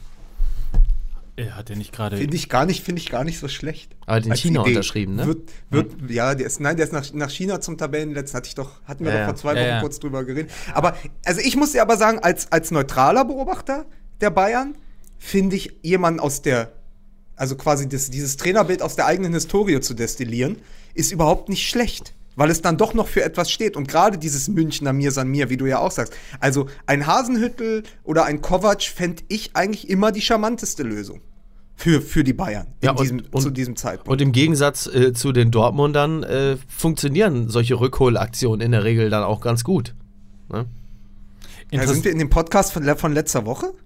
Interessant. Ähm, Ich finde übrigens Hasenhüttel, ich, Hasenhüttel irgendwie finde ich übrigens sehr souverän zu sagen, ähm, dass er glaubt, noch nicht so weit zu sein. Ähm, das finde ich, das hat echt Größe. Also, Das hat Christian Wulff übrigens damals auch übers Kanzleramt gesagt, ne? Sage ich jetzt nochmal so. Nur, dass Ja. ihr es auch mal gehört habt. ja. ja. Aber viel interessanter, also muss ich sagen, nicht, dass mich das langweilt, aber da haben wir jetzt um viele Wochen drüber gesprochen, wer jetzt Trainer bei Bayern wird. Wir werden es einfach erst äh, Ende April erfahren und dann wird es vielleicht sogar eine Überraschung. Aber viel interessanter finde ich, was der jetzige Bayern-Trainer mit dem eigentlich ärgsten Rivalen der Liga veranstaltet hat am Wochenende. Und wir müssen, ich weiß, wir können es als Spaß irgendwie nicht Wer machen. denn, darf, ich kurz, darf ich kurz fragen, wer ist denn der erste Rivale der Bayern naja, in der Liga das, jetzt gerade? Es wäre ja früher so gewesen, ja. Aber du, wir haben ja schon Klatschiko, Klassiko, was auch immer gesagt, aber wir müssen ja einfach nochmal, wir kommen ja nicht umhin, leider nochmal über Borussia Dortmund und äh, deren Trainer sprechen, der ja jetzt quasi jeden Stein umdrehen gesehen haben möchte, ja, bis er dann unter einem selbst sitzt und gehen muss. Aber äh, das Ding ist, wir müssen ja noch einmal über Dortmund sprechen, weil das, Ma- Mats Hummels war sich ja auch nicht sicher. Hat dieses Spiel jetzt einfach gezeigt, wie stark die Bayern sind? Oder hat es gezeigt, wie schwach Dortmund ist? Ja, Also beides ist natürlich, und beides ist natürlich richtig. ja, und da, da müssen wir einfach auch noch mal ganz klar an diesem Spiel auch sagen, was ist eigentlich mit Borussia Dortmund los? Wann wurde der Kader so fehlgeplant? Was sind quasi die Konsequenzen daraus? Äh, auch in, in Hinblick übrigens auch auf den Trainerwechsel. Und dann äh, kann man ja noch mal die beiden interessanten Personalien drumherum besprechen. Ja, also wenn man das mal, wenn man das mal so vergleichen wollen würde, dann waren die letzten Ligaspiele der Dortmunder inklusive der äh, äh, Auftritte in der Europa League war so, da hat man, da hat man eigentlich so gesehen, da humpelt einer, da geht einer ein bisschen unrund und man hat schon irgendwie als Laie gedacht, okay, ähm, da gibt es so diverse äh, Schmerzpunkte und das Spiel gegen die Bayern war dann quasi, als hätte man einen geröntgt oder in die Röhre geschoben, wo man genau gesehen hat, wo es überall äh, hakt und ähm, im Grunde genommen kann man danach sagen, der Patient hat wirklich also einen doppelten Bandscheibenvorfall. So.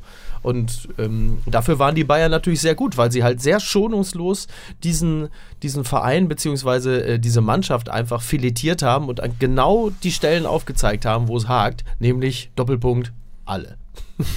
Ein, ein, Spiel, ein Spiel als Lackmustest. Ja, naja, Aber- wirklich. Aber Ja, ja, klar. machen wir es doch wie äh, die Sterne. Fragen wir, was hat dich bloß so ruiniert? Mhm.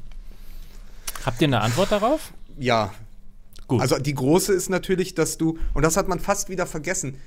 Äh, Gehen wir nur mal, es ist lange her, aber gehen wir nur einfach nochmal auf 2012 DFB-Pokalfinale Dortmund gegen Bayern.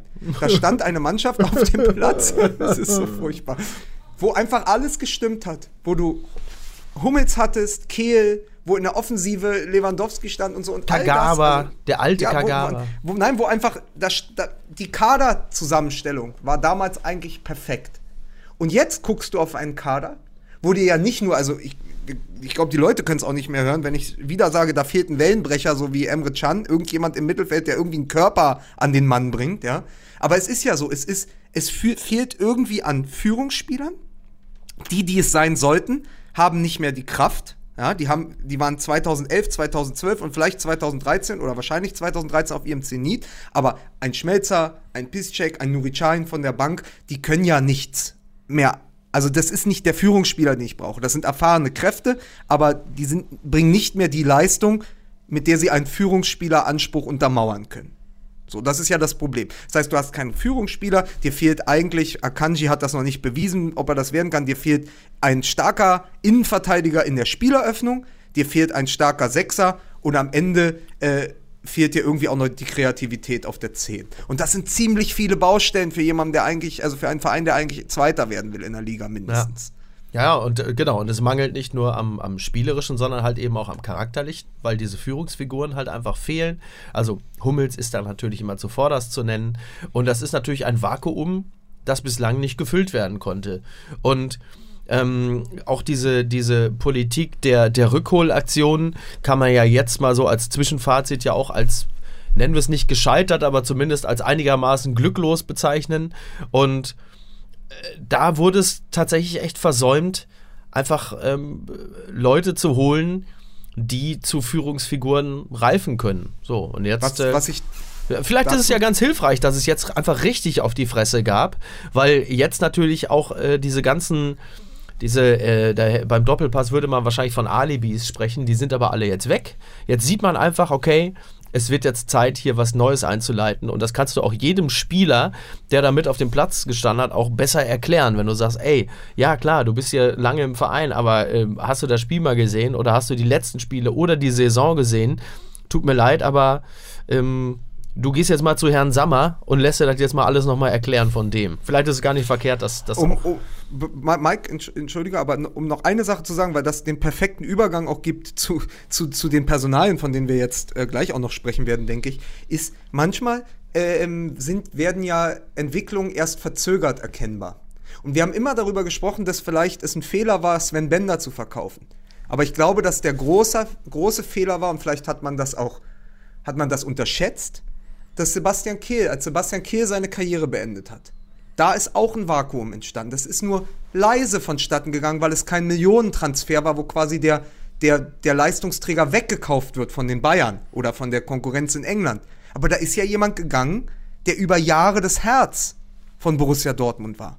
Auch auf einer wichtigen Position, am Ende nicht mehr so viel, aber so jemand brauchst du in der Mannschaft. Selbst wenn er nur auf der Bank sitzt. Weißt du, so diese Wirkung nach innen, äh, in der Kabine auch mal in der Halbzeit neben dem Trainer zu stehen. Jemand, der so erfahren ist wie Sebastian Kehl. Und ich sehe da halt keinen Ersatz. Und das kommt noch hinzu. Dann gibst du Hummels ab, ja, und dann beendet Sebastian Kehl die Karriere und zwei Jahre später, zwei, drei Jahre später, merkst du plötzlich, was fehlt. Ja. Und es ist mir so bewusst geworden. Deswegen ist es natürlich auch genial, zumindest als Idee zu sagen, pass auf, wir holen so jemanden zurück als äh, Betreuer der Lizenzspielerabteilung. Also sozusagen als die Mutti von's Ganze. Das ja? ist eine super Idee. Das ist eine Absolut. super Idee und das haben wir ja auch vor Wochen gesagt, Sebastian Kehl, da hatten wir noch gesagt, der sollte Trainer werden, aber Sebastian Kehl, so jemanden musst du im Verein haben, nur müsstest du eine ähnliche Figur halt auch auf dem Platz haben. Nur, sowas kannst du nicht einkaufen. Das ist das Problem. In sowas wächst man herein. Genau. So. Und Nuri Sahin hätte in sowas hineinwachsen können, aber da stimmt gerade die Leistung nicht mehr. Eben auch aufgrund der langjährigen oder längeren Demontage durch Thomas Tuchel, ja, fehlt eben genau so jemand, der eben auch mal dazwischen haut. Und ich meine das nicht auf dem Platz, dieses, wir grätschen den jetzt um, so Jens Jeremies-mäßig, sondern in der Mannschaft, diese Innenwirkung, die fehlt mir. Und deswegen ist es, glaube ich, sehr klug, Sebastian Kehl jetzt in den Verein zu holen. Aber es wäre besser, wenn eine Art Sebastian Kehl noch auf dem Platz stehen. Aber es ist natürlich, es ist natürlich auch so, und das muss man fairerweise sagen, ähm, Figuren wie Kehl, gut, der ist schon viel früher da gewesen, aber trotzdem auch Hummels und Co., die sind natürlich auch in diese, in diese Aufbruchsphase hineingewachsen als Figuren. Sie, sie waren mitten in diesem Kloppschen Aufschwung, in diesen äh, Wirtschaftswunderjahren, ähm, waren, diese, waren diese Figuren, äh, konnten natürlich auch reifen. Was wir bei Borussia Dortmund aber natürlich seit dem Abgang von Klopp erleben, sind immer wieder Jahre des Umbruchs, der Neuaufstellung, der Neuorientierung, auch der zwischenzeitlichen Krisen, menschlich, sportlich. Es ist dann auch schwer, innerhalb dieser Phase auch zu reifen, auch Teil eines, sich als Teil eines großen Ganzen zu verstehen. Das ist schon alles nicht so leicht. Und äh, was Borussia Dortmund wirklich seit dem Abgang von Klopp erlebt, ist immer wieder eine Saison des, des, der der Neuorientierung, der Neustrukturierung. Da kommt, muss halt auch mal Ruhe reinkommen. So. Und das gab es halt einfach nie. Du hattest dann die Tucheljahre, die sportlich zwar ähm, erfolgreich waren, menschlich schwierig. Dann hast du das Bombenattentat auf den Bus. Das darf man auch nicht vergessen. Da sind sehr viele Dinge. Dann hast du die Bosch-Zeit, wo kurz durchgeatmet wurde im Sinne von, okay, der nervige Tuchel ist weg. Und plötzlich merkst du, ach du Scheiße, ähm, wir kommen hier gar nicht klar. Dann kommt Stöger, man atmet wieder durch und sagt so, jetzt kommt erstmal Stabilität rein. Nach Wochen merkst du plötzlich, wir machen ja 0815 Training. Hier ist ja überhaupt kein Zug drin. Und so hast du immer wieder so quartalsmäßig neue kleine Krisen, neue Unsicherheiten, die dafür sorgen, dass niemand auch so richtig, äh, ja, in, in diese, in, in, dass so dieses Gebilde nicht wachsen kann und aus diesem Gebilde heraus es auch keine Führungsfiguren gibt, weil alle dann auch ein Stück weit mit sich selbst beschäftigt sind. Es HSVt ein wenig. Oh ja. Ich glaube, was noch hinzukommt, was man nicht vergessen darf, ich, ich würde mal behaupten, ähm, man ist von der Dembele-Entwicklung ein bisschen überrascht worden. Also ich könnte mir vorstellen, dass man den eher für zwei Jahre als nur für ein Jahr eingeplant hat. Da gehe ich fest von aus, ja. ja. Ähm, so, dann, so, dann hast du interessanterweise, hast du, also das, das ist ja mal irgendwie erheblich auch an, an Idee, Spielwitz und vor allem Geschwindigkeit, die da, äh, die da fehlt. Zusammen kommt das. Normalerweise würde man jetzt ja auf die Aufstellung gucken und sagen, naja, Pulisic auf der einen Seite, äh, Schürrle auf der anderen Seite. Beide sind ja eigentlich irgendwie relativ schnell. Ähm, so, dann kommt aber dazu, dass Pulisic im Moment auch nicht die beste Saison spielt, sondern eher, ja, etwas hat, was ein junger Spieler nun mal hat. Irgendwie so zumindest so eine leichte, leichte Delle in der, in der Formkurve. Und dann merkst du plötzlich, ähm, wir sind wieder bei, ähm, äh, bei den alten Recken, bei denen aus 12 und 13, die es dann irgendwie richten müssen und äh, Piszczek und Schmelzer heißen. Äh, bei, bei aller Lebensleistung, aber natürlich irgendwie geschwindigkeitsmäßig dann doch irgendwie ein paar Tage und wenn uns wenn es nur eine Sekunde oder nur eine halbe Sekunde ist, irgendwo ein Reicht bisschen ja. zurück, äh, zurückhängen, das reicht ja. Und schon hast du irgendwie so ein, so ein System, das halt nicht mehr ineinander greift, das nicht mehr funktioniert. Und ich bin mir nicht sicher, ob die Entscheidung, ähm, Peter Stöger zu holen, mit dem Kader äh, so, eine, so, eine, so eine richtige ist, weil jetzt erstmal herzugehen und zu sagen, äh, wir müssen die Defensive ähm, stabilisieren, das ist zwar grundsätzlich logisch und richtig. Nach dem, was man vorher unter Bosch erlebt hat, war das grundsätzlich erstmal der richtige Ansatz. Aber wenn du natürlich keinen kein Kader für die totale Defensive hast, sondern eigentlich eher einen immer ja noch aus den Klopp-Jahren ähm, ne, Gegenpressing Die Pressing-Maschine. Ja, so, Ja, ja. die sind ja einen ganz anderen Fußball eigentlich gewohnt. Ja. Ja, die Ähm, sind natürlich auch total abgeturnt, weil das Ja. sind alles hochveranlagte Spieler, die auch was anderes kennen. Das ist ja so, als würdest du äh, mit einem Ferrari die ganze Zeit immer nur durch einen verkehrsberuhigten Bereich tuckern und sagen, Mensch, guck mal, das ist doch toll. Ist doch klar, dass irgendwann das Gefühl da ist so, jetzt, Gut, Ferrari aber auch nicht mehr das neueste Modell, ne? Also schon. du weißt ja, ich bin Freund von Oldtimern, von daher ne, Ja. kannst du damit bei mir immer glänzen. Ähm, ja, Ich, habe mich, glaube, ich habe mich, ja, ich habe mich ähm, vor ein paar Tagen mit einem ehemaligen Profi des VfL Osnabrück getroffen. du hast ja wirklich, gesagt- du das, dein, dein Nee, Glamour-Leben ist wirklich, das pass ist auf, ja verrückt. Das, aber das, da, wir haben uns tatsächlich auch in einem Baumarkt getroffen. Das war sehr nett. Nein, und das, aber ich fand ein Zitat, das, es ging da um was anderes, aber das Zitat war toll. Der hat gesagt, der Schmelzer ist der Einzige, wo wir immer gesagt haben, das hätten wir auch noch spielen können in der Bundesliga. Also dieses Einzige, wo wir gesagt haben, man, da hätte es dann vielleicht für die Bundesliga doch reichen können, wenn jemand wie Schmelzer äh, dort Stammspieler Ah, das, ist. da, Aber da, das, ist mir zu viel Stammtisch, ehrlich gesagt. Das, das ist so. Das sind, aber das sind Leute, die anders als du und ich und Mickey auch mal Fußball gespielt haben, so, dass die damit Geld verdienen konnten, Mike, ja? So, da, die Expertise nehmen wir einfach mal mit. okay. Ja. Gut, Ja. gut, von mir aus, komm. Ne? Komm, nehmen wir denn- den auch noch. Was heißt denn überhaupt Geld verdienen? Ich denke, der hat beim VfL Osnabrück gespielt. also von daher, wie finden wir denn jetzt eigentlich äh, so langsam so zum Ende kommend die Personalie Sammer? Ne, wir haben das ja schon vor Wochen mal äh, in den Raum geworfen und waren natürlich alle gleichermaßen schockiert, dass eine Prognose von uns plötzlich auch noch eingetroffen ist. Mehr oder minder richtig. Und ich finde das, ja, find das ja super. Also es ist natürlich den Fans wahrscheinlich gar nicht so einfach zu verkaufen, dass die, äh, die Hassfigur Sammer, weil bei den Bayern äh, in den Jahren war natürlich Sammer die perfekte Hassfigur, dass die jetzt plötzlich wieder bei uns im Verein äh, installiert wird. Aber ich glaube, das tut extrem gut, so jemand zu haben, der allen auf den Sack geht, der äh, da auch so als Bad Cop in diesem Verein äh, institutionalisiert wird, dass man sagt, pass auf, ähm, Sammer hat gesagt, Sammer hat hingeguckt, Sammer sagt dies, Sammer sagt das. Ich glaube, das ist richtig gut, ähm, dass die alle die Augen verdrehen, sobald eine SMS oder eine Mail von ihm kommt oder er mit dem Auto aufs Gelände fährt, weil die alle spüren, der, der, der, der dreht jetzt tatsächlich die Steine alle um. Also ich fand das ich fand das echt eine sehr beruhigende, das war eigentlich mit die beruhigendste Meldung der letzten Wochen, zusammen mit Kehl, würde ich sagen, dass Sammer da hinkommt, weil der ja nun wirklich niemand ist, der äh, dazu neigt, äh, zu, aus, aus lauter Gefühligkeit ein paar richtige Sachen nicht zu sagen. Also zunächst erstmal habe ich sehr großen Respekt immer dann, wenn Menschen, die eigentlich den Anschein erwecken, dass sie ähm, durch, ja, ich, ich wollte jetzt gerade Hybris sagen und das kann ich gar nicht so richtig beurteilen, ob das tatsächlich ähm, ähm, der Fall ist, aber wenn du zumindest irgendwie das Gefühl hast, dass du, ähm, weil es Fußball ist, weil du ständig im Fernsehen bist, dass es so Menschen gibt, die quasi wirken, als würden sie äh, über allem stehen und äh, auch eine gewisse Form von Ego irgendwie äh, durch die Welt äh, tragen. Wenn die eine Entscheidung treffen und jemanden holen, wo du weißt, der wird mich nerven, der wird mir voll auf den Sack gehen, ähm, der wird mich kritisieren, aber der wird auch mit anderen Ideen kommen. Der wird mal irgendwie, auch weil er nicht permanent drin ist, ähm, vielleicht mit einem mit einem Vorschlag kommen, auf den ich selber gar nicht gekommen wäre. Starke Leute holen starke Leute. So, Hätte man Watzke gar nicht zugetraut, ne? Vor allen Dingen, nachdem er äh, vor kurzem noch in der Show von Matschmeier aufgetaucht ist.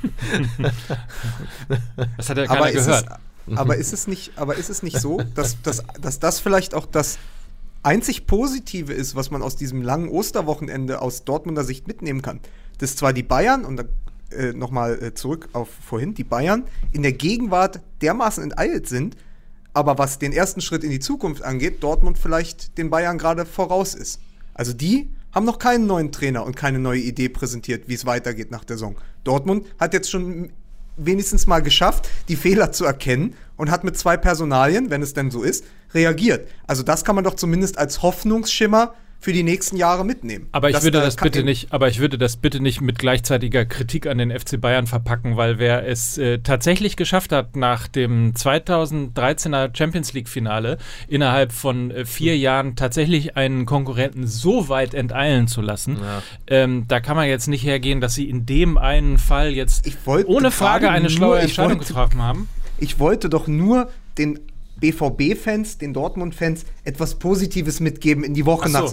Hast du das nicht gemerkt? Das So war doch therapeutisch. Ich glaube, Genau. ich, ich glaube übrigens, die haben Sammer nur deshalb installiert, damit äh, der dann immer das Personalgespräch mit Favre jedes halbe Jahr führt, wenn Favre kündigen will. Und dann sagen sie, du kannst gerne kündigen, aber das erklärst du nicht uns. Da gehst du zu ihm. So, und jetzt möchte ich an dieser Stelle, möchte ich ein, eine Sache noch zitieren, das fand ich auch sehr, sehr gut. Ähm, und zwar etwas, was mein Freund, der Philosoph Wolfram Eilenberger gesagt hat äh, am Wochenende. Halt mich zurück! Halt mich zurück, du Wichser! Ich mach dich fertig, du Bastard, Alter! Halt mich zurück! Alter! Du Wichser! Ich hab. Alter! Die, die Hure hat mein Auto, hat mich Strafzettel an mein Auto gemacht! Der Wichser, Alter! Die Hure! Ich mach dich fertig, du! Du Wichser! Boah, ich muss echt auf Toilette. Irgendwie anders. Ich musste irgendwie den, ich musste den eleganten Ausstieg wählen. Sag mal, jetzt wollte ich gerade auf Toilette gehen, ohne mein Jetzt- Telefon mitzunehmen. Jetzt verpasst Das haben wir gar nicht über. Wir wollten doch über Wolfram Eilenberger noch sprechen und seinen etwas äh, Oh, du, das... hinkenden Vergleich. Ja, das äh, hinkenden Vergleich ist natürlich im Zusammenhang mit... Äh, ne? Ja, komm. Äh, sag das Jetzt mal, Lukas, was sein Ja. Freund, der Philosoph Wolfram Hast du, Eilenberger hast du für eine gelesen, da- dass, er, äh, dass er die Kritik an RB Leipzig gleichgesetzt Wusstest hat? du eigentlich, dass Red Bull von Jetzt einem kommst du- Mann ey, namens jetzt kommst du- jetzt kommst du in den letzten-? Ne? Das Jetzt so? kommst Ja. du, jetzt, jetzt Ja, kommst du in. Ja. Jetzt kommst du in den letzten anderthalb Minuten. Mickey ist schon weg. Sollen wir jetzt noch über diesen Antisemitismus-Vergleich sprechen? Nee, wir können das auch beim nächsten Mal machen. Ja, vielleicht sollten wir das mit rein. Vielleicht können wir sowas mal am Anfang machen, wenn wir noch im Vollbesitz unserer Kräfte sind. Ich habe tatsächlich äh, die Überschrift gelesen. Ich weiß deswegen nicht, was im Artikel steht und äh, mit welcher Wendung er da hingekommen ist. Aber äh, wir können das ja noch mal lesen und mal eine Woche sacken lassen. Wir, wir lassen, wir vertagen das, also weil wir auch auf Twitter schon äh, zumindest gefragt worden sind, ob wir uns äh, dazu äußern könnten. Äh, wir lassen das nochmal auf uns wirken. Es geht um äh, den Vergleich äh, mit Antisemitismus und Anti-RB Leipzig. Ein bisschen hinkend, wie ich gefunden habe. Aber wir werden das auf jeden Fall beim nächsten Podcast machen. Philosophie ist ja auch oft Provokation, das darfst du nicht vergessen. Aber ich möchte noch mal einfach nur, um damit zu schließen, weil wir haben jetzt eine, einen großen Moment dieses Wochenendes ganz unterschlagen, weil uns das eine 6-0 so gegen die Wand geworfen hat. Ja, also zumindest bei Mickey hatte ich das Gefühl. Es gab ja noch ein anderes 6-0. Und das muss ich dir sagen, das war so mein George A. Romero-Moment. Kannst du dich an das Zitat von Bittencourt erinnern? Von vor zwei Wochen nach dem Sieg gegen Leverkusen? Das wo er mit dem- gesagt hat, die Leiche? Leiche? hat an den Sargdeckel geklopft und jetzt wollen wir da auch mal rausklettern. Und um mal im Bild zu bleiben, so Zombie-Filmmäßig, sind die Untoten vom 1. FC Köln in Sinsheim aus dem Sarg geklettert. Und da standen dann aber schon Uth und Nabri mit so zwei halbautomatischen Waffen und haben einfach die Untoten durchsiebt. So und das Walking Dead auch. mäßig. The Walking Dead. Und die standen da schon, Uth, der Ex-Kölner und Nabri, und haben einfach gesagt, pass auf, äh, hier, hier ist jetzt nix äh, mit Zombies, ja. So ein bisschen äh, Michael Jackson Thriller und dann kommt aber einer äh, mit einer AK-47. Und da muss ich sagen, äh, ich glaube, das war's dann jetzt auch, äh, was The Walking Dead in, in Köln angeht. Vor allen Dingen, weil man dann ja auch sagen kann, das war der Nagelsmann zu deren Sarg. Das Irre wiederum ist aber, dass ja bereits in der nächsten Woche es die neue Möglichkeit für den ersten FC Köln gibt, in der Liga zu bestehen. Sie spielen nämlich um 15.30 Uhr gegen Mainz. Und äh, man stelle sich das Ganze vor. Köln Da gibt es gewinnt. wieder sechs Punkte, ne? Köln gewinnt und dann sind es nur noch drei Punkte auf Mainz. Also so äh, verrückt beschissen ist die Liga, dass du selbst nach so einer als 17. nach so einer Mega-Klatsche und so einer wirklich äh, furchtbaren Hinserie, ähm, die kannst du kassieren. Wenn du das nächste Spiel gewinnst, bist du halt wieder voll dran. Also die Bundesliga als Zombie-Film, es geht auf jeden Fall weiter. Und wir äh, werden uns jetzt nochmal quasi in die Berliner Zeitung vertiefen. Ich glaube, da ist der Artikel von Wolfram Eilenberger erschienen. Und dann machen wir uns nochmal ein paar Gedanken. Und dann können wir ja nächste Woche nochmal drüber sprechen. Ich wünsche dir auf jeden Fall eine schöne Woche. Das wünsche ich dir auch. Bis dann. Tschüss. Tschüss.